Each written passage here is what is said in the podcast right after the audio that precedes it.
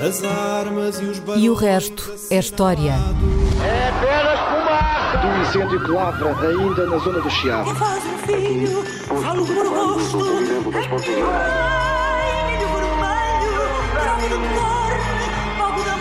Quer transformar este país numa ditadura. Não, não. Com João Miguel Tavares e Rui Ramos.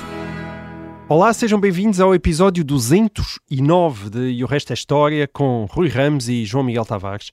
Há dias fomos confrontados com a morte do historiador José Matoso, aos 90 anos de idade, um homem que foi monge beneditino na sua juventude e depois se transformou no mais reputado dos medievalistas portugueses, sem nunca perder um olhar contemplativo e uma forte vocação monástica que sempre se cruzaram com o, com o seu trabalho académico. O José Matoso deixou uma grande obra, em quantidade e em qualidade, e deixou também muita gente que foi por ele influenciada enquanto professor. E entre essa gente estás tu, uh, Rui, uh, que sempre te ouvi falar de José Matoso com um imenso carinho e admiração. Eu sei que ele foi teu professor no ano de 1982, 1983, faz agora 40 anos. Um, e, e, gostava que pudesses partilhar connosco um, um, pouco dessa experiência pessoal, porque não é todos os dias que desaparece um historiador desta dimensão. Aliás, eu sei que tu o consideras não apenas um grande historiador do nosso tempo, mas um dos maiores historiadores portugueses Sim. de todos os tempos. E, e, gostava que nos explicasses porquê, não é? Eu sei que tu não és propriamente daqueles que costuma ver génios em, em todas as esquinas. O, hum. o que é que o José Matos tinha de especial? Não, não. Uh, tinha muitas coisas em especial. Uh, primeiro havia a própria pessoa, aquele professor que eu encontrei no outono de 1982 em História de Portugal 1, uh, que era a História de Portugal medieval, uh, com aquela voz profunda que ele tinha, hum. o ar ascético, já com o cabelo e a barba branca, hum muito contido nos seus gestos, uh, muito cuidadoso ao expor uh, a matéria na aula, uh, sempre preocupado em ser claro ou ser completo. Por vezes lembro-me de uma aula em que ele de repente interrompeu e disse: Acho que não estou a explicar isto bem. acho que não estou a explicar isto bem, acho que depois teve a ver lá a consultar um, um, livro, voltou outra vez à aula. Obviamente que estava a explicar uh, para nós otimamente, quer dizer, mas uh, de acordo com os padrões exigentes que ele tinha para com ele próprio, uh, não era suficiente. Não era, e portanto parou. Não era, não dado a improviso. E, parou e não, não quis pura e simplesmente passar à frente, como poderia ter feito provavelmente sem grandes uh, consequências em termos dos nossos conhecimentos, uh, mas ele não, ele achou que devia parar. Portanto, uhum. tinha isso.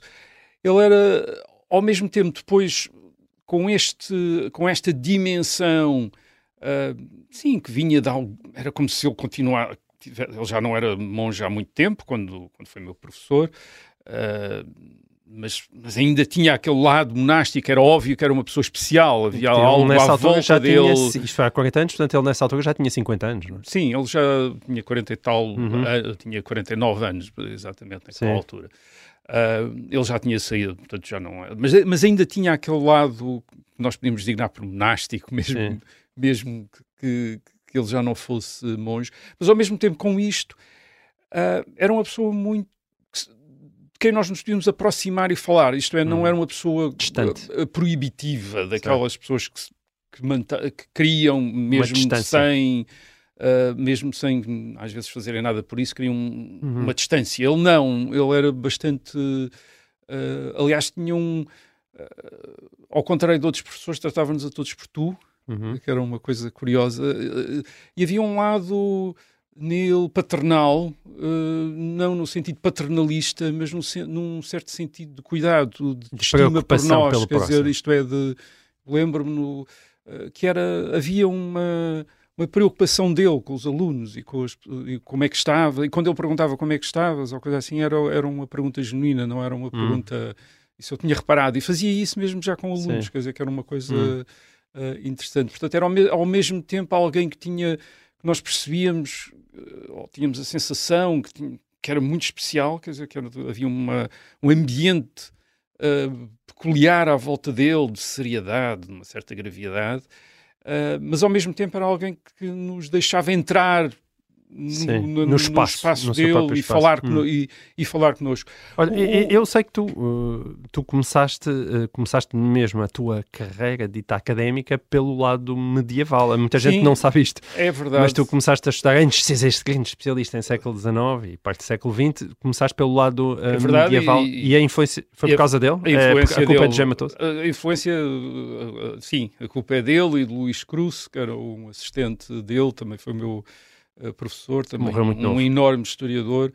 Uh, e, e- eles influenciaram-me, criaram-me aquele gosto pela Idade Média, que aliás nos anos 80 era bastante, estava bastante presente. Isto é Uhum. a época em que os livros de um medievalista, de um historiador medievalista francês eram muito conhecidos em, em Portugal, que era o Georges Duby. Uhum. Uh, os livros dele estavam uh, editados, uh, publicados em tradução portuguesa pela edi- editorial Estampa e o tradutor era o José É o José Saramago. Saramago, exatamente. Uh, o Tempo das Catedrais, os Guerreiros e Camponeses, e portanto acho Certo. que teve várias edições, havia um grande que é possível que também tenha influenciado muito o seu memorial do convento, também em boa parte. Sim, talvez. Sim. Ele estava a traduzir, penso que ao mesmo tempo, mesmo mais ou tempo menos, que estava a escrever uh, o, no- no- o José Saramago. O, o- o José Matoso ainda não era, quando foi meu professor em 1982 e 83, ainda não era o José Matoso que toda a gente veio a conhecer no fim da década, de- no fim da década de 80, portanto ainda não era o José Matoso da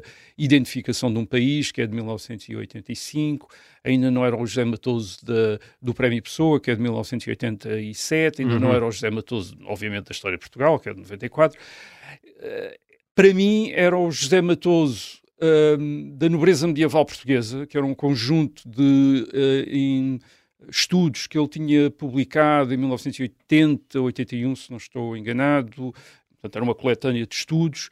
Uh, quem me tinha chamado a atenção para isso era um professor do- que, eu, que eu tive no uh, liceu, um professor de História, uh, também que depois vai seguir uma carreira uni- universitária em História da Arte, que é o, o professor José Custódio Vieira da Silva, um ótimo professor, aliás, e que, uh, e que chamou chamou-nos a atenção no liceu para Olha. o... uh, Leiam este livro, é isso? é, Reparem olha a importância disto, olha a importância deste livro. Uhum. Portanto, fiquei alerta e no verão de 1900... Mas qual era o livro exatamente? A nobreza medieval portuguesa. Uhum, ok. Uh, no verão de 1982, lembro que vi, de vi, ao passar por uma livraria em Lisboa, um, um novo livro uh, José Matoso, chamava-se Ricos Homens, Infanções e Cavaleiros. Certo. Uh, Um teus eu ia de favoritos. férias, uh, levei, comprei o livro e sabia que ia ter história medieval no- nesse ano letivo, seguinte. Muito bem, aluna aplicada. Uh, comprei o livro para levar, sim, outros chamariam outro, talvez, um nomes mais tristes a essa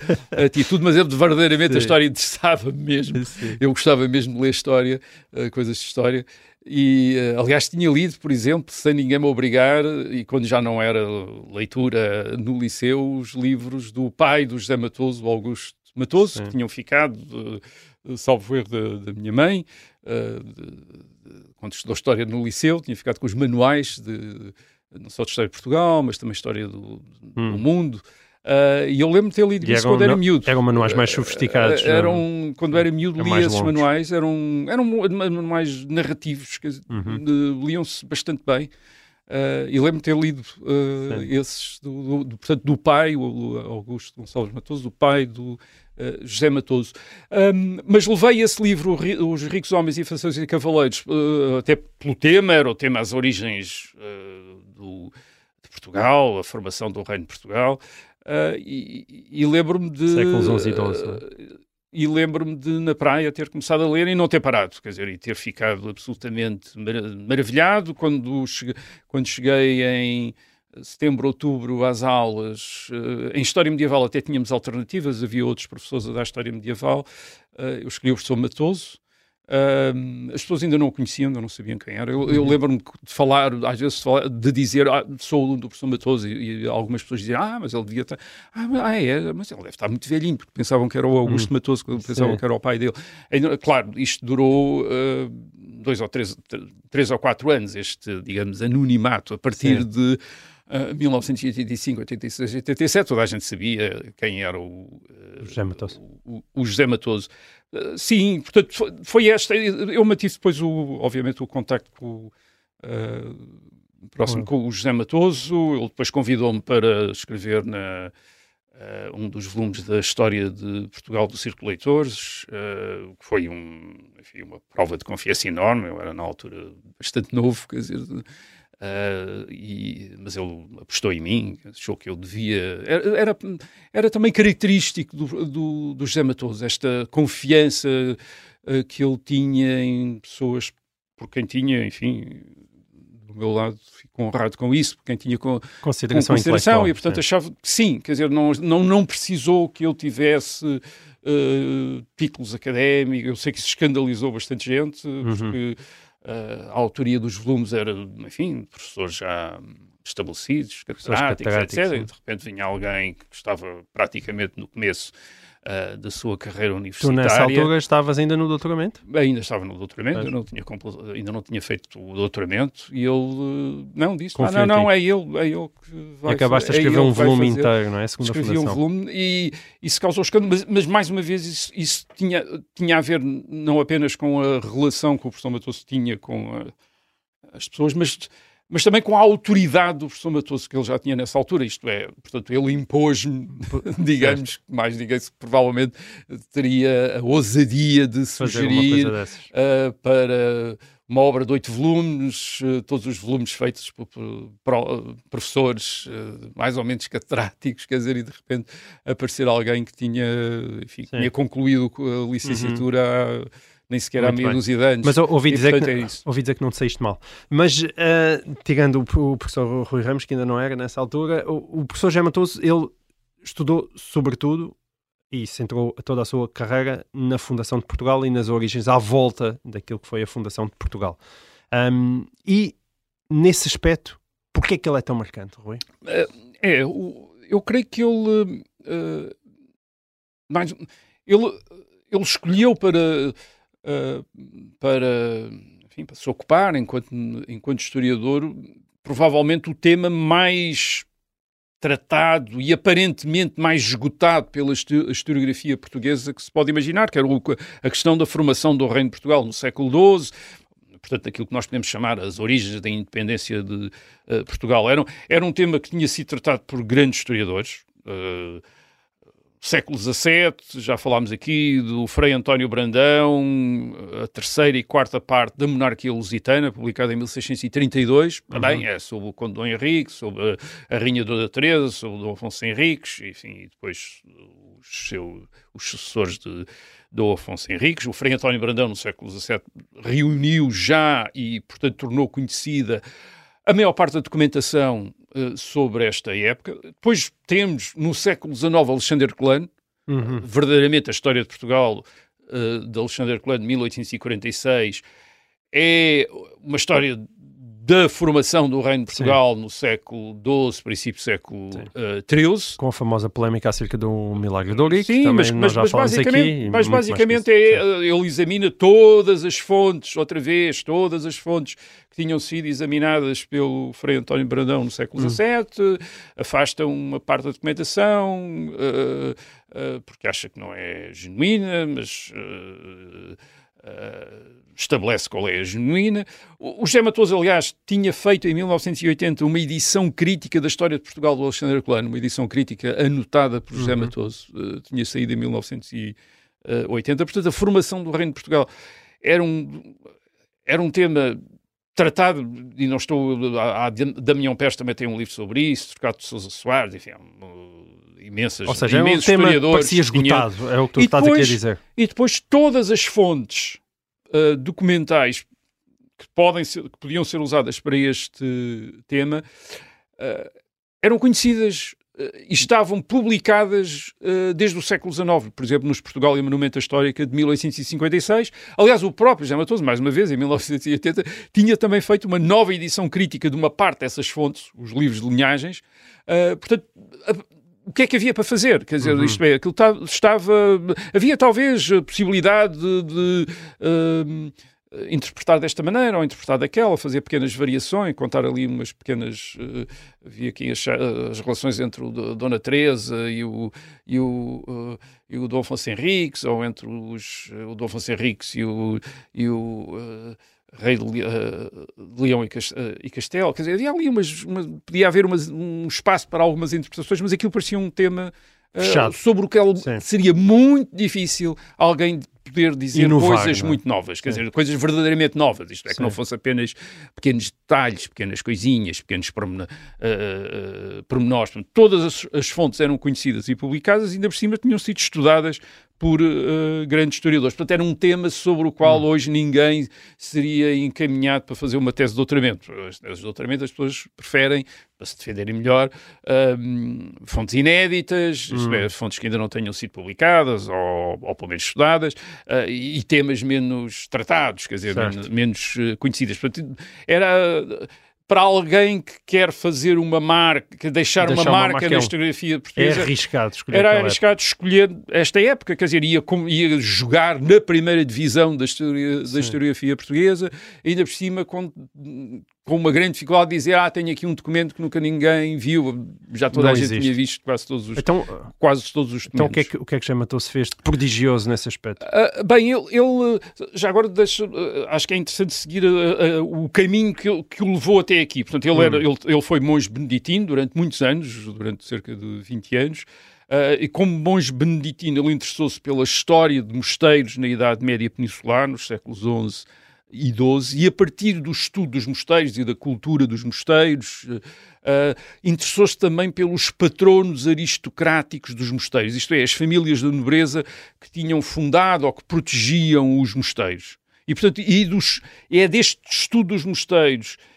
e da nobreza que, que uh, familiariza com a documentação portuguesa dos séculos XI e XII, Portanto, uhum. ele, ele, estuda essa documentação para estudar os mosteiros e os seus uh, patronos, e é a partir daí que ele começa a fazer um estudo que vai ser a base que lhe permite depois abordar o tema da formação do Reino de Portugal, que é este. É, ele vai identificar todos os personagens que aparecem referidos nessa, eh, nessa documentação, sobretudo as testemunhas dos documentos, dos documentos do Conde Dom Henrique, da Rainha Dona Teresa, do Dom Afonso Henriques, isto é, as, uh, os documentos emitidos pelas chancelarias, uh, por exemplo, documentos de doação, dizer, damos ao, aquele mosteiro esta terra, e, hum. e portanto, uh, e, e, este documento era depois testemunhado por uma série de indivíduos, agora estes indivíduos estavam identificados pura e simplesmente pelo nome próprio, uhum e pelo patronímico, quer dizer que eram. Uh, uh, tinham o, o, nome deles, uh, por exemplo, Pedro Lopes, quer dizer, o que queria dizer Pedro, filho de, Lopo, filho de Lopo. Quer dizer, era assim que estavam identificados. Quer dizer, e o, no documento, e, e, o que José Matoso vai fazer, cruzando muita informação do, dos documentos das chancelarias, de, das crónicas que existiam, dos livros de linhagens, é identificar, todo, tentar identificar toda esta gente. E ao tentar identificar esta gente, o que ele vai conseguir fazer é começar a identificar as famílias a que esta gente pertence. E as famílias, digamos assim, eh, deixem-me simplificar desta maneira, eram os partidos políticos da época. Hum. E ao fazer isso, ele de repente dá uma espessura à história política da época que nem Frei António Brandão nem Alexandre Colano tinham de, alguma vez dado. Quer dizer, uh, Alexandre Colano e Frei António Brandão tinham trabalhado com o Dom Afonso Henriques, um ou outro nobre conhecido, uh, o Rei de Leão e Castela, um bispo, o, o Bispo Santiago de Compostela, o Diogo Gelmeiras, outro Bispo de Braga, quer dizer, mas tinham poucas personagens, quer dizer, não havia muitas, quer dizer, uhum.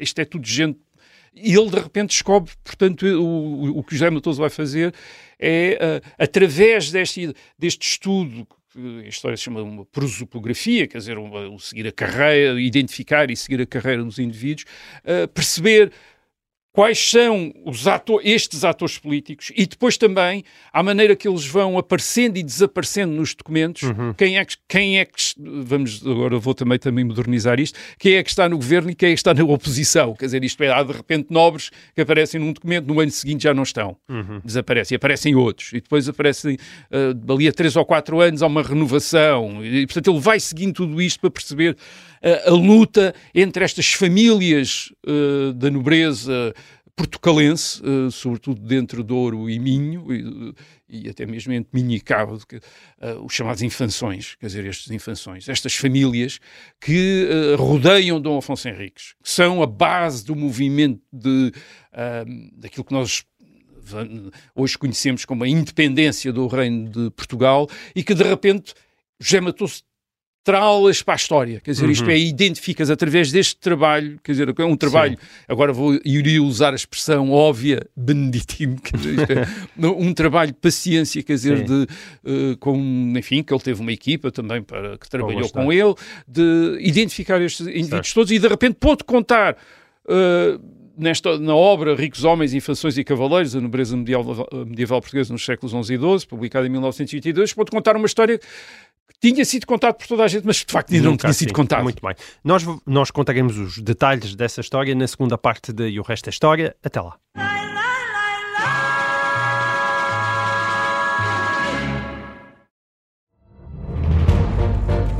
Esta é a história do padre obcecado com a infiltração do comunismo na Igreja que tentou matar o Papa em Fátima.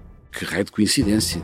No dia 13 de maio. E a partir desse momento, o Papa Wojtyla nunca mais deixa de olhar para Fátima. Episódio 1 O Anticristo em Fátima. Matar o Papa é uma série para ouvir em seis episódios e faz parte dos Podcast Plus do Observador. Um novo episódio a cada terça-feira. Os assinantes do Observador têm acesso antecipado a todos os episódios desta série já disponíveis em observador.pt. Os Podcast Plus do Observador têm o apoio da Kia.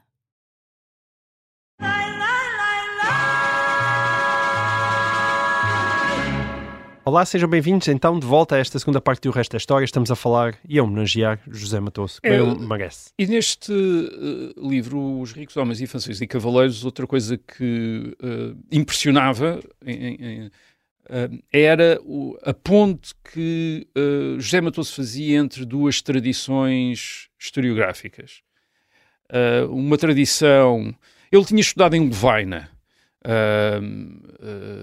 e em Levaina ele tinha sido aluno de, de um grande de um grande medievalista, Leopoldo Génicot, que representava no espaço de, digamos, língua francesa um tipo de erudição eh, que estava associado à Alemanha. Hum. Uma erudição, uh, uma história assente na paleografia, uh, portanto, no estudo de, enfim, de, de, escritas antigas, na filologia, também no estudo de, das línguas desses eh, documentos uhum. mais antigos. Portanto, uma, uma, história muito erudita, muito uhum. técnica quase. Quer dizer. Ele, Louvaina, e... para quem não sabe, é na Bélgica. Portanto, é que ele fa fazia um pouco uma ponte ali entre a historiografia francesa e alemã. E isso? alemã. Uh, e, portanto, ele, ele, faz a ponte entre essa, esse, essa tradição alemã, sobretudo, uhum. Eh, de Louvaina, germânica, e a nova história francesa dos anos 50 e 60,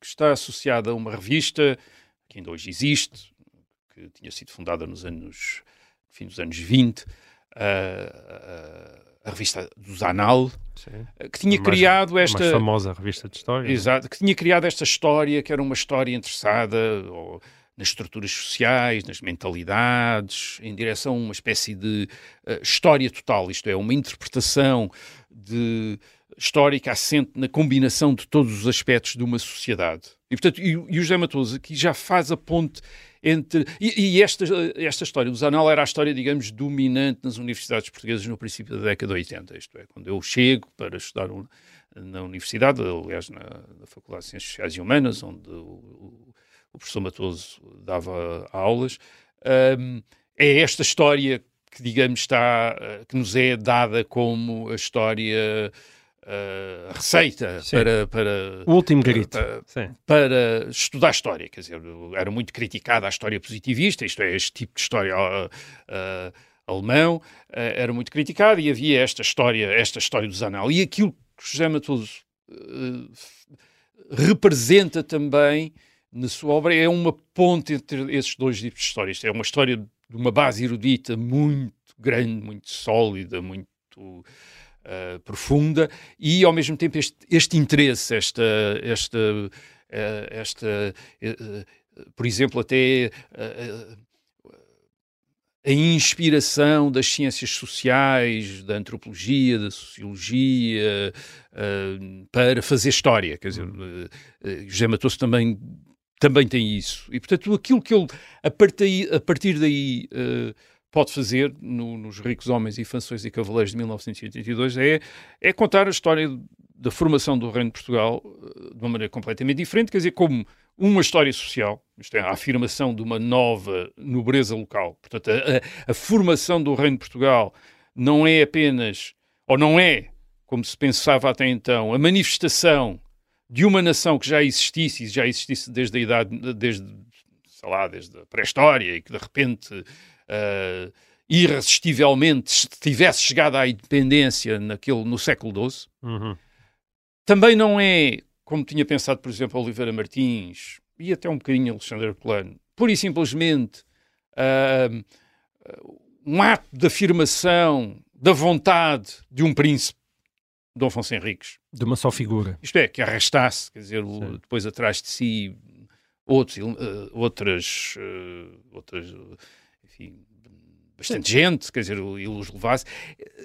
José Matoso faz, eh, faz assentar nesta afirmação desta nobreza local, chamadas infanções, eh, uma nobreza que, que ele, ele, estuda a história dessa nobreza, uma nobreza que uh, se afirma depois da, uh, da queda dos chamados condes de Portugal, é no uh, século XI, Portanto, são nobres que estão, uh, em relação aos reinos cristãos do norte de, da Península Ibérica, estão na periferia, com funções militares perante os poderes islâmicos. Portanto, estão ligados à guerra, digamos uhum. assim. Estão ligados à guerra. E o Chama todos chama a atenção para isso. Eles emergem como uma.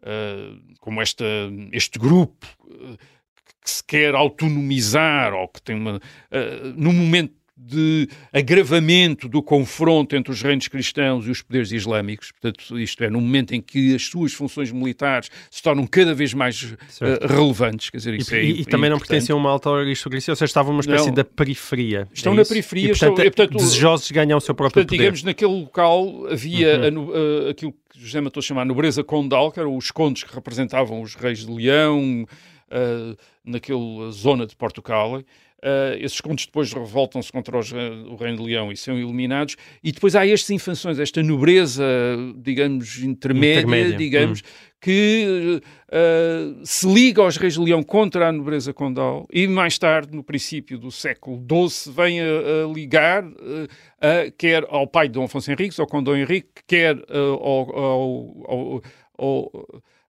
a Dom Afonso Henriques, sobretudo quando a, a, mãe, a rainha a mãe de Dom Afonso Henriques, a rainha Dona Teresa, tenta introduzir no condado portugalense, ou alia-se no condado portugalense, a grande aristocracia galega, a, a algumas famílias, a uma uhum. família, uhum. sobretudo os Travas, da grande aristocracia galega, que, que aparentemente poderiam começar a dominar em Portugal e, e, contra a qual Dom Afonso Henriques reage, e estes infanções, obviamente, também não querem estar sobre a, a, Portanto, querem... Que é o seu digamos, próprio... o, uh, a tutela, do, a tutela uhum. do Strava. E depois uh, José Matoso chama também a atenção para um, não só para este aspecto social, digamos assim, mas também para um aspecto cultural bastante interessante, que é o modo como estes infâncias também, estas infâncias do, enfim, da zona de Portugal, daquilo que vem a ser depois o Reino de Portugal, estão uh, abertos a, a, uma cultura eclesiástica que vem também com o Conde Dom Henrique, que é a cultura monástica de origem francesa sobretudo Cleoni. Uhum. E, portanto, eles, ele, de repente, eles também se, france, digamos, se tornam franceses, uhum. quer dizer, até como uma questão de, para se autonomizarem, para adquirirem alguma identidade própria, eh, abrem-se também a esta, a, esta, a esta cultura. E, portanto, começam a, a este grupo à volta de Dom Afonso Henriques, que começa a desenvolver umas... percebe-se que se, pensam como um grupo, e aliás isso vai se refletir depois no século XIII, como chama a atenção José Matoso, nos livros de linhagens, livros de linhagens da nobreza portuguesa, quer dizer, isto é, eles de repente começam-se a ver como um grupo uh, distinto, é verdade que depois ainda tem uma dimensão peninsular, mas quer dizer, mas já começam a ver-se como um grupo distinto, e portanto começa-se a perceber ali que há uma base para este reino de hum. uh, para este reino de Portugal. Portanto, uh, há José Matoso conta aqui a história não do, a história da formação de Portugal. É, não a história de, do, do, Portugal já formado, mas do começo de um processo que vai levar à construção de uma identidade nacional. Ele diz, aliás, numa fórmula engraçada, ele diz que as nações não têm uma certidão de nascimento, isto é, não nascem num determinado momento, quer dizer, vão é um longo período Sim. de tempo, quer dizer, e portanto ele, ele, ele no, no, nos séculos, na época que lhe interessou, sobretudo o século XII, uh, em relação a este tema,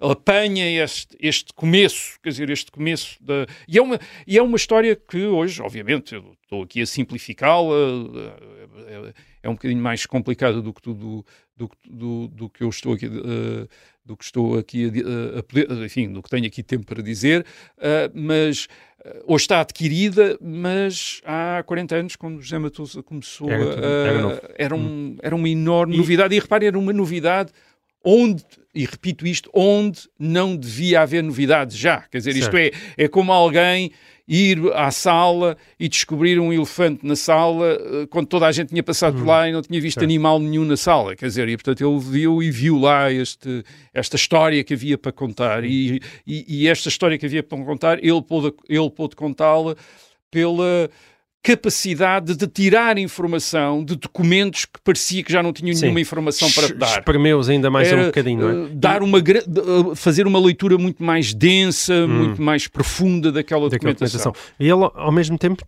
também começou a olhar para uma outra coisa, não é? Que é a questão da geografia do próprio território. É, e essa é outra coisa em que José Matoso uh, muda completamente esta história e que tem um impacto grande já não apenas na história da Idade Média portuguesa, mas na história de Portugal em geral.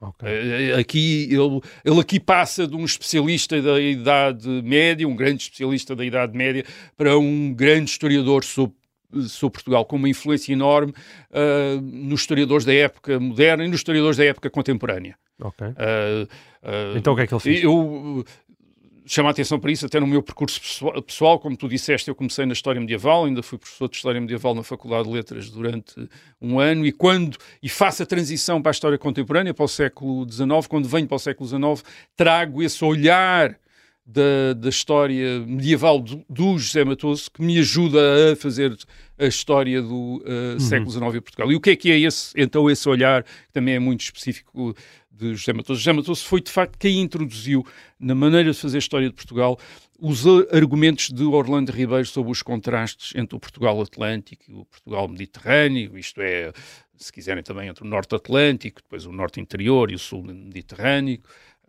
portanto, aquele Portugal dividido pela Cordilheira Central, pela Serra da Estrela, pelo Tejo, uh, uma divisão que no século XII, que é o, é o século que José Matoso estuda, uma divisão que nesta altura está marcada pela fronteira entre os reinos cristãos do Norte e uh, os poderes islâmicos do, uh, sul, do Sul. Mas é José Matoso quem, quem reuniu e refletiu pela primeira vez em toda a informação que podia nos permitir abordar este contraste entre o Norte e o Sul, quer a, a, a reflexão geográfica de Orlando Ribeiro, no Portugal, o Mediterrâneo e o Atlântico, de que aqui já, já falámos, falámos uh, quer nas, no, nos estudos de prática religiosa, que por acaso também aqui já, já aqui falámos, quer os estudos de estruturas de parentesco, porque também há um contraste entre o Norte e o Sul em termos de estruturas de parentesco, das famílias alargadas no Norte, famílias nucleares no Sul, um dia talvez, uh, uhum. talvez possamos falar disso.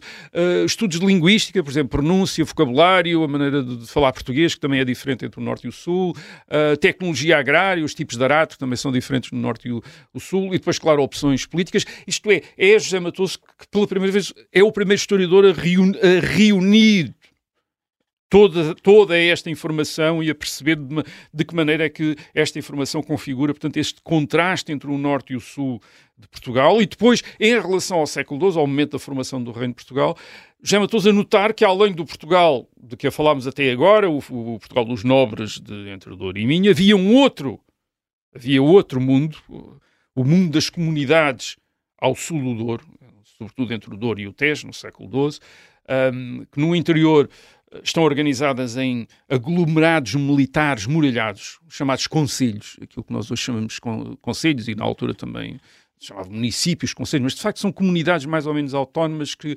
existem entre os reinos cristãos e os poderes muçulmanos. Hum. Quer dizer, e que umas vezes estão sujeitas aos aldeia, reinos. Aldeia-estado.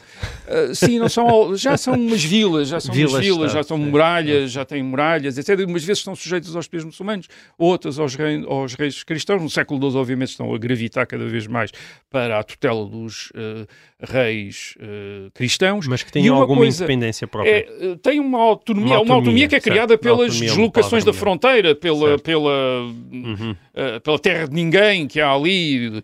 E, e uma, de, uma das coisas que José Matoso chama a atenção é que para Dom Afonso Henriques, depois com o apoio destas infâncias, uh, digamos que se autonomiza em relação ao rei de Leão e Castelo, em relação à nobreza galega, em relação à mãe, Dona Teresa, mas depois ele, ele desloca-se para sul, a sul do Douro, ele vem para Coimbra. Uhum. Uh, e em Coimbra, portanto, o próprio rei em Coimbra faz a ponte entre estes dois mundos, quer dizer, a, portanto, a par destes infâncios, que já são ricos homens depois da corte de, de Dom Afonso Henriques, ele tem, eles também têm com ele muitos cavaleiros, cavaleiros de origem plebeia, isto é, vindos destes conselhos, que estão empenhados na guerra contra os muçulmanos na fronteira do Tejo.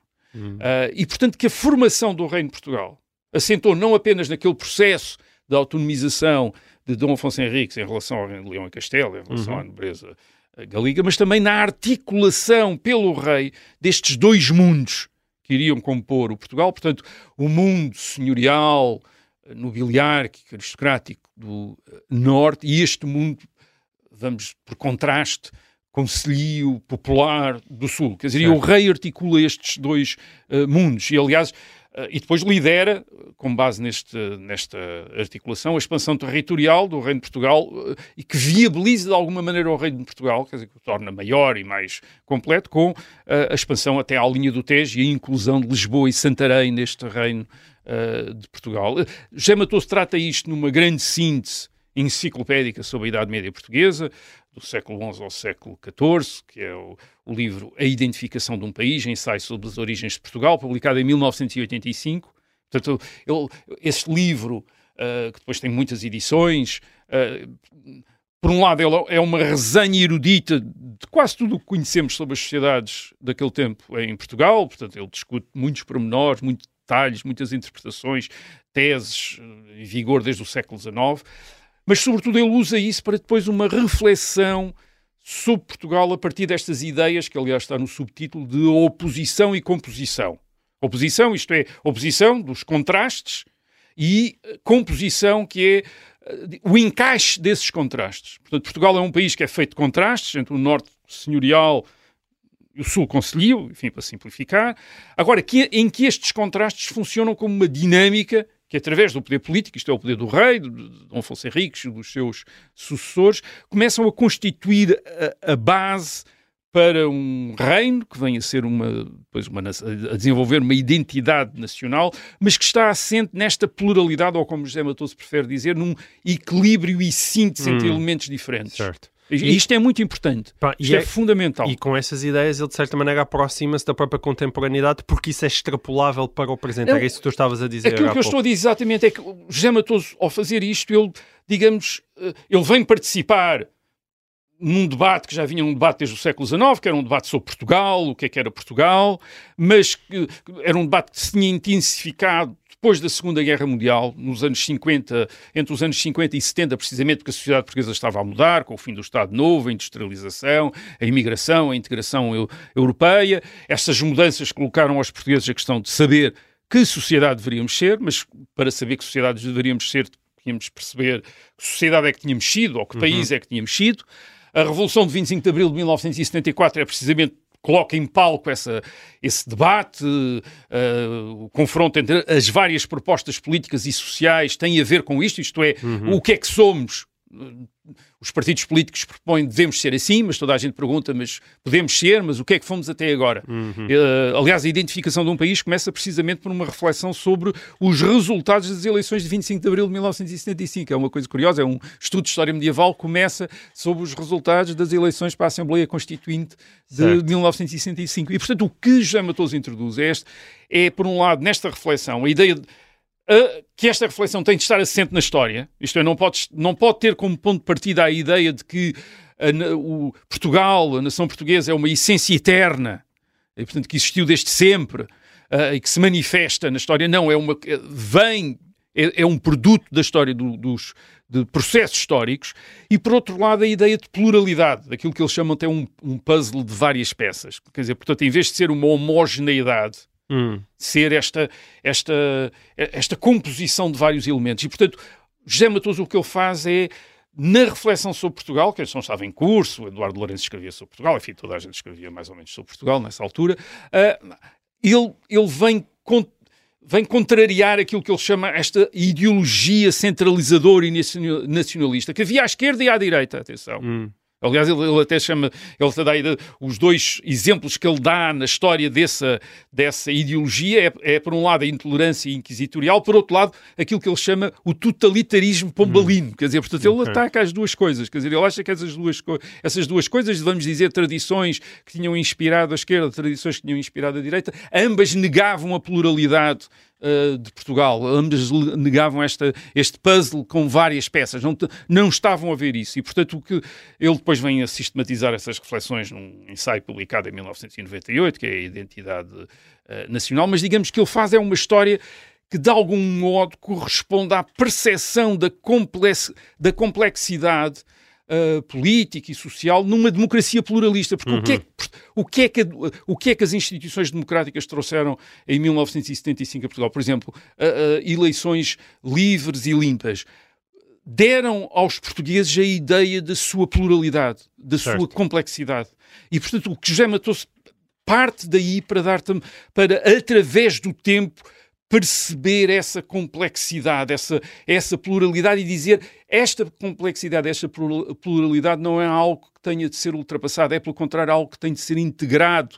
Isto é, um bom regime político tem de ser um regime que faça esse equilíbrio e síntese entre estes elementos. E, portanto, de alguma Até maneira. Eles já diria, existem desde sempre. Eu, eu, de alguma maneira, José Matoso é para a democracia o que Alexandre Herculano tinha sido para uh, o liberalismo no século XIX. Isto é, para a democracia do século XX, José Matoso é o historiador que faz uma história que eu diria uma história democrática neste sentido, uma história pluralista, uma uhum. história aberta, uma história de, de, de, complexa que permite àqueles que vivem numa sociedade pluralista, numa sociedade com vários partidos políticos, com várias opções, com, com discussão e com debate, perceberem que essa discussão, esse debate, essa pluralidade não é um defeito, mas é algo que é intrínseco à própria sociedade portuguesa uh, e, e, que, portanto, não está ali para ser ultrapassado nem apagado. Muito bem. Este é um, acho que é um ótimo ponto para nós nos despedirmos quem nos está a ouvir em FM. Até para a semana, voltaremos com mais e o resto da história. Para quem está em podcast, nós ainda temos mais alguns dados sobre este tema e também algumas sugestões eh, de livros do José Matoso. Um, até breve, para quem nos ouve em FM, para quem está em podcast, vamos então continuar. Enfim, há, há só uma dimensão, deixa-me dizer-te, Rui, que também ocupou uh, José Matoso, aliás, ele nunca renegou essas suas origens beneditinas e a religião foi um tema que sempre o é, interessou. É, e isso também está na sua obra, não é? Sim, o José Matoso, eu diria que o José Matoso é um historiador, portanto, a, a religião. Uh, isto é interessante, a religião tinha, quando, até aos anos 80, era, digamos, um, um domínio muito específico da investigação. Havia a história religiosa, mas de vez em quando essa história religiosa, a não ser um caso ou outro, não fazia parte da história geral de Portugal. Uhum. Uh, e uma das coisas que o José Matoso faz é chamar a atenção para a centralidade da religião, daquilo que nós hoje chamamos uh, religião. Uh, foi aí que ele começou, foi aí que ele. Enfim, então, há um, há um, ele depois reuniu esses seus trabalhos num livro publicado em 1982 também, que chama-se Religião e Cultura na Idade Média Portuguesa, sobre os, sobre os mosteiros, sobre a cultura uhum. religiosa, mas ele coloca muito isso como central na história. Por exemplo, aquilo que eu fiz referência ali sobre a influência do movimento associado ao mosteiro francês de Cluny no século XII e na uh, autonomização desta nobreza portuguesa através também deste contacto com religi uma religiosidade uh, da origem uhum. francesa e, contra, e contrária às, enfim, e diferente das tradições da religiosas ibérica. peninsulares uh, e moçárabes, etc. E, e, este interesse pela religião ele coloca-o uh, dentro de um interesse geral pelo, por aquilo que na altura se chamava História das Mentalidades, uh, que o faz interessar-se, por exemplo, pelo corpo, é um dos temas de investigação uh, dele. Quem, quem quiser uma síntese uh, dos trabalhos que ele fez a esse nível. Uh, há um ensaio que ele publicou uh, no primeiro volume da História da Vida Privada em Portugal, que foi uma obra que ele dirigiu, uma obra coletiva que ele dirigiu e foi publicada em 2011.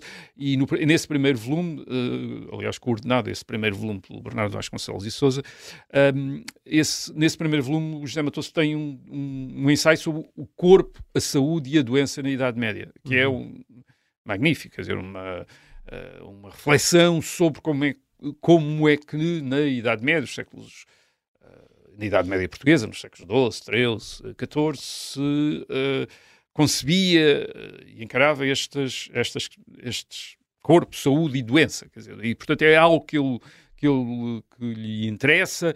ele, digamos que ele nunca perdeu o fascínio de uma dimensão importante da escola do Zanal, mesmo quando depois a escola do Zanal foi criticada, sobretudo a partir dos anos 80 e dos anos 90 do século XX, há um distanciamento em relação a essa escola do Zanal, mas eu acho que José Matoso ficou fiel a uma dimensão dessa escola do Zanal, que é esta, a dimensão da história total. Isto é de uma história que uh, trabalha com vários aspectos, vários aspectos da, uh, da enfim, daquilo que de uma sociedade, da cultura, política, uh, religião, estas mentalidades, e que tenta, e tenta in, uma interpretação baseada nestes vários elementos. Uhum. Dizer, isto é, José Matoso ficou sempre, uh, esteve sempre sensível à, à, vantagem destas sínteses, quer dizer, destas sínteses, sínteses que ele tinha a ideia que assentavam em, em abordagem, em perspectivas que podiam ser plurais e complexas. E isso remete-nos para uma outra coisa, a última coisa que eu gostava de dizer sobre os amatores. Enfim, havia, muita, havia muitas outras coisas, não, não vou. Uh, não, não, podemos uh, falar de tudo, de, de, todos os aspectos do José Matoso, enfim, o trabalho que ele teve à frente dos arquivos uh, portugueses na década de 90, que também foi extremamente importante. Mas, mas há, há, um, há um elemento bastante, bastante importante, que é a ideia que ele teve sempre da história como esta, também plural, como uma história plural. Ele, obviamente, não esteve isento de, de, de todas as tensões e confrontos que, que, decorrem nas universidades, onde, aliás, quando ele, depois de 1987, sobretudo depois do Prémio Pessoa, se tornou muito conhecido, obviamente havia ali um. Houve também ciúmes em relação a ele, quer dizer, e portanto, às vezes havia gente que reagia mas ele nunca tentou ser um chefe de escola, nem nunca tentou ser um chefe de seita, um cacique universitário, excluindo aqueles que não uh, subscrevessem as suas uh, perspectivas. Um, ele consegue uma abertura muito grande naqueles historiadores, por exemplo, que ele convida para obras coletivas como a História de Portugal de 1994 em oito volumes. Quer dizer, uhum. ele, ele, ele convida gente muito diferente, com perspectivas muito diferentes, Uh, acho que ele desejou essa, essa, que essa história de Portugal fosse multifacetada, isto é, que fosse feita por gente com, com ideias diferentes uns dos outros. Portanto, não há uma linha. Há gente que censura, que não gosta da história, da história de Portugal do, do, dirigida por José Matoso por causa disso. Ah, uns volumes foram feitos de um ponto de vista, outros foram feitos de outra, devia ser tudo tudo da mesma maneira. Não, ele, ele quis que fossem uh, diferentes, quer dizer, que houvesse abordagens bastante diferentes dos vários volumes. E hoje em dia é um, é, é, acho que causa espanto olhar para aquela obra de 94, portanto de há quase 30 anos, eh, porque hoje em dia praticamente seria impossível fazer eh, reunir aqueles historiadores tão diferentes uhum. numa obra coletiva. Porque a história portuguesa uh, está mais dividida em fações. Está muito mais sectarizada, muito mais politizada desde então. É verdade que a época também ajudou José Matoso digamos assim. Ele também é o produto de uma certa época. Estás a falar dos oito volumes da história, da história de, Portugal, de Portugal, que foi um sucesso absolutamente Enorme. avassalador. Portanto, o que é que nós temos aqui? Temos o, 1989, a queda do Muro de Berlim, portanto, as grandes ideologias, aquelas grandes. Uh, as chamadas também grandes narrativas, grandes interpretações, tinham, enfim, ficado um bocadinho desacreditadas com a queda do marxismo, o fim do comunismo, etc. Ah, portanto, havia uma abertura na universidade bastante grande. As pessoas que tinham sido bastante digamos, uh, militantes, uh, uns 10 anos antes, agora estavam muito mais uh, disponíveis para sim. discutir. Portanto, havia um grande debate e contacto, uhum. e, e, portanto, José Matoso... Mas, mas, independentemente disso, José Matoso aproveitou isso para reunir aquelas pessoas todas e para fazer um, um, uma obra, a História de Portugal, de 1994, que é essa, esse praticamente dá um é o leque todo da, histori da historiografia portuguesa, isto é, das várias perspectivas uh, que estão ali, e que depois, como tu disseste, tem um, um sucesso gigante. Uh, acho que chega logo aos 80 mil, 100 mil exemplares em 1994, quando é publicada, portanto, um uhum. sucesso enorme, que corresponde de facto a uma, a uma época de prosperidade também, aquilo que nós conhecemos por eh, cavaquismo, quer dizer, aquela transição dos anos 80 para os anos uh, 90, com a integração europeia, mas também com a ideia de uma, uma classe média, uma classe média também nova também, de, pessoas que estão a entrar na classe média e que estão disponíveis para encontrar outras interpretações. Há uma grande. Há, naquela época também há uma coisa que não existe hoje, quer dizer, outra coisa, que é da parte também do público leitor uma grande disponibilidade para contem uma história de uma maneira diferente. Uhum. Hoje as pessoas ficam escandalizadas imediatamente se contam a história de uma maneira que não é aquela que eles gostam de ouvir começam logo a dizer, a dizer, ah, isso não, é mentira, não é nada assim, estão-me a enganar, etc. Ali havia uma, uh, naquele momento, e eu senti isso, há uma grande disponibilidade para digam-me aquilo que eu, eu, eu sei o que sei, eu, já, uhum. eu sei isto, digam-me, contem-me esta história que eu sei de uma maneira diferente. Quero ver, quero, quero perceber. Portanto, há, há essa disponibilidade e, portanto, há digamos, eu diria que José Matoso representa também uma época feliz da história. Talvez é a época mais feliz da historiografia portuguesa de, de todos os tempos. Hum. Nunca tinha havido tanta gente a fazer história em Portugal como naquele momento, nas universidades. Há posições nas universidades para estas pessoas fazerem história de maneira calma, sem estarem demasiado atrapalhadas por uh, carreiras. Há este público que está muito disponível para uh, ouvir as, as mesmas histórias contadas de uma maneira diferente. Uh, e depois há estes historiadores que naquele momento estão a falar uns com os outros, quer dizer, que hum. depois mais tarde cortam-se as relações. Portanto, estão a falar uns com os outros, podem participar nos mesmos uhum. livros, etc. Portanto, e, e José Matoso representa tudo isso, quer dizer, representou tudo isso. Portanto, é uma época feliz, com nos despedimos uhum. através dele.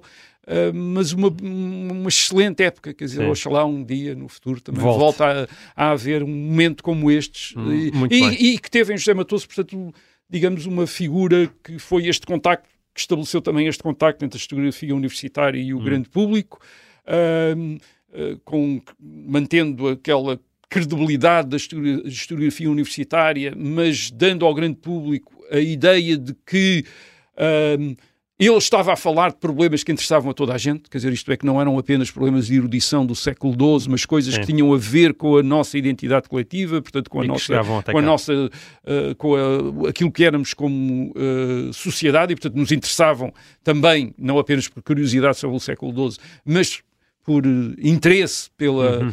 por aquilo que se passa connosco hoje, hoje em dia. Portanto, temos esse momento, e o José Matoso representa esse, esse representou esse tempo, oh, um oh, grande oh, tempo. Rui, muito rapidamente e mesmo para acabar, um, há uma parte significativa da obra de José Matoso que está atualmente disponível no circuito livreiro, alguns livros foram recentemente reeditados e, mesmo os livros mais antigos que ele publicou, sobretudo na editorial Estampa, encontram-se com facilidade no mercado alfarrabista, e, e, mas como evidentemente a melhor forma de homenagear José Matoso é, é ler o que ele escreveu, eu, eu sugeria que nos indicasses três livros, três livros que possam certo. servir como uma introdução à sua obra para os nossos ouvintes mais curiosos e, e, mais dedicados que chegaram até aqui e por onde é que, por onde é que achas que esses leitores uh, que querem então, compreender a singularidade do Gematoso eu vou indicar uh, três livros que são, digamos, três degraus hum. de acesso ao Gematoso, isto é, níveis, eu diria, di diferentes. Okay. Quer dizer, portanto, um nível 1, um, uh, acho que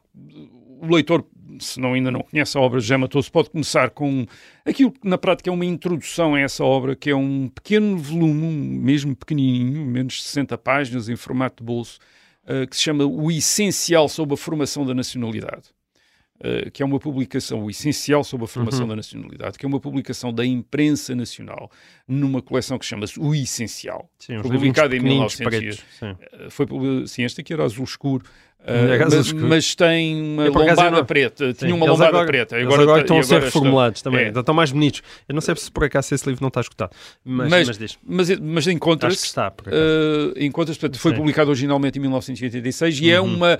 em 60 páginas, portanto, uma, acho que aquilo deve dar uma hora ou duas horas de leitura, talvez duas horas se a pessoa for devagar. Hum. Uh, Tem-se de repente uma introdução à reflexão de José Matoso sobre o tema da formação uh, de Portugal, Uhum. não apenas na Idade Média, mas, mas, mas ao longo do, do tempo. Portanto, eu, eu, diria que este, eu recomendaria este para uma pessoa que me dissesse eu não tenho muito tempo, não quero Sim. entrar muito longe, mas quero ler alguma coisa dele.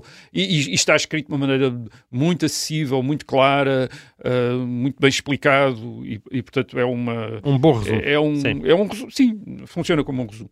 Para um leitor que queira conhecer um pouco mais, isto é, que queira ir para, sim, portanto, a interpretação de José Matoso da história medieval numa síntese já um bocado desenvolvida, portanto, maior, uma coisa grande, aí acho que podia, indicaria o texto que José Matoso escreveu para o volume segundo da História de Portugal, dirigida pelo próprio José Matoso, sobre a monarquia feudal, portanto, que é uma, é uma síntese, é uma síntese um bocadinho equivalente à, ao livro A Identificação de um País, mas, mas talvez seja um talvez mais fluida, digamos Uhum. assim, mais seguida. Um, e, uh, e, portanto, também é uma, é uma leitura, portanto, é uma leitura mais que exige mais tempo do que uh, a do essencial sobre a formação da nacionalidade, uh, mas, mas penso que pode ser de, Hum. feita também um- como um segundo degrau.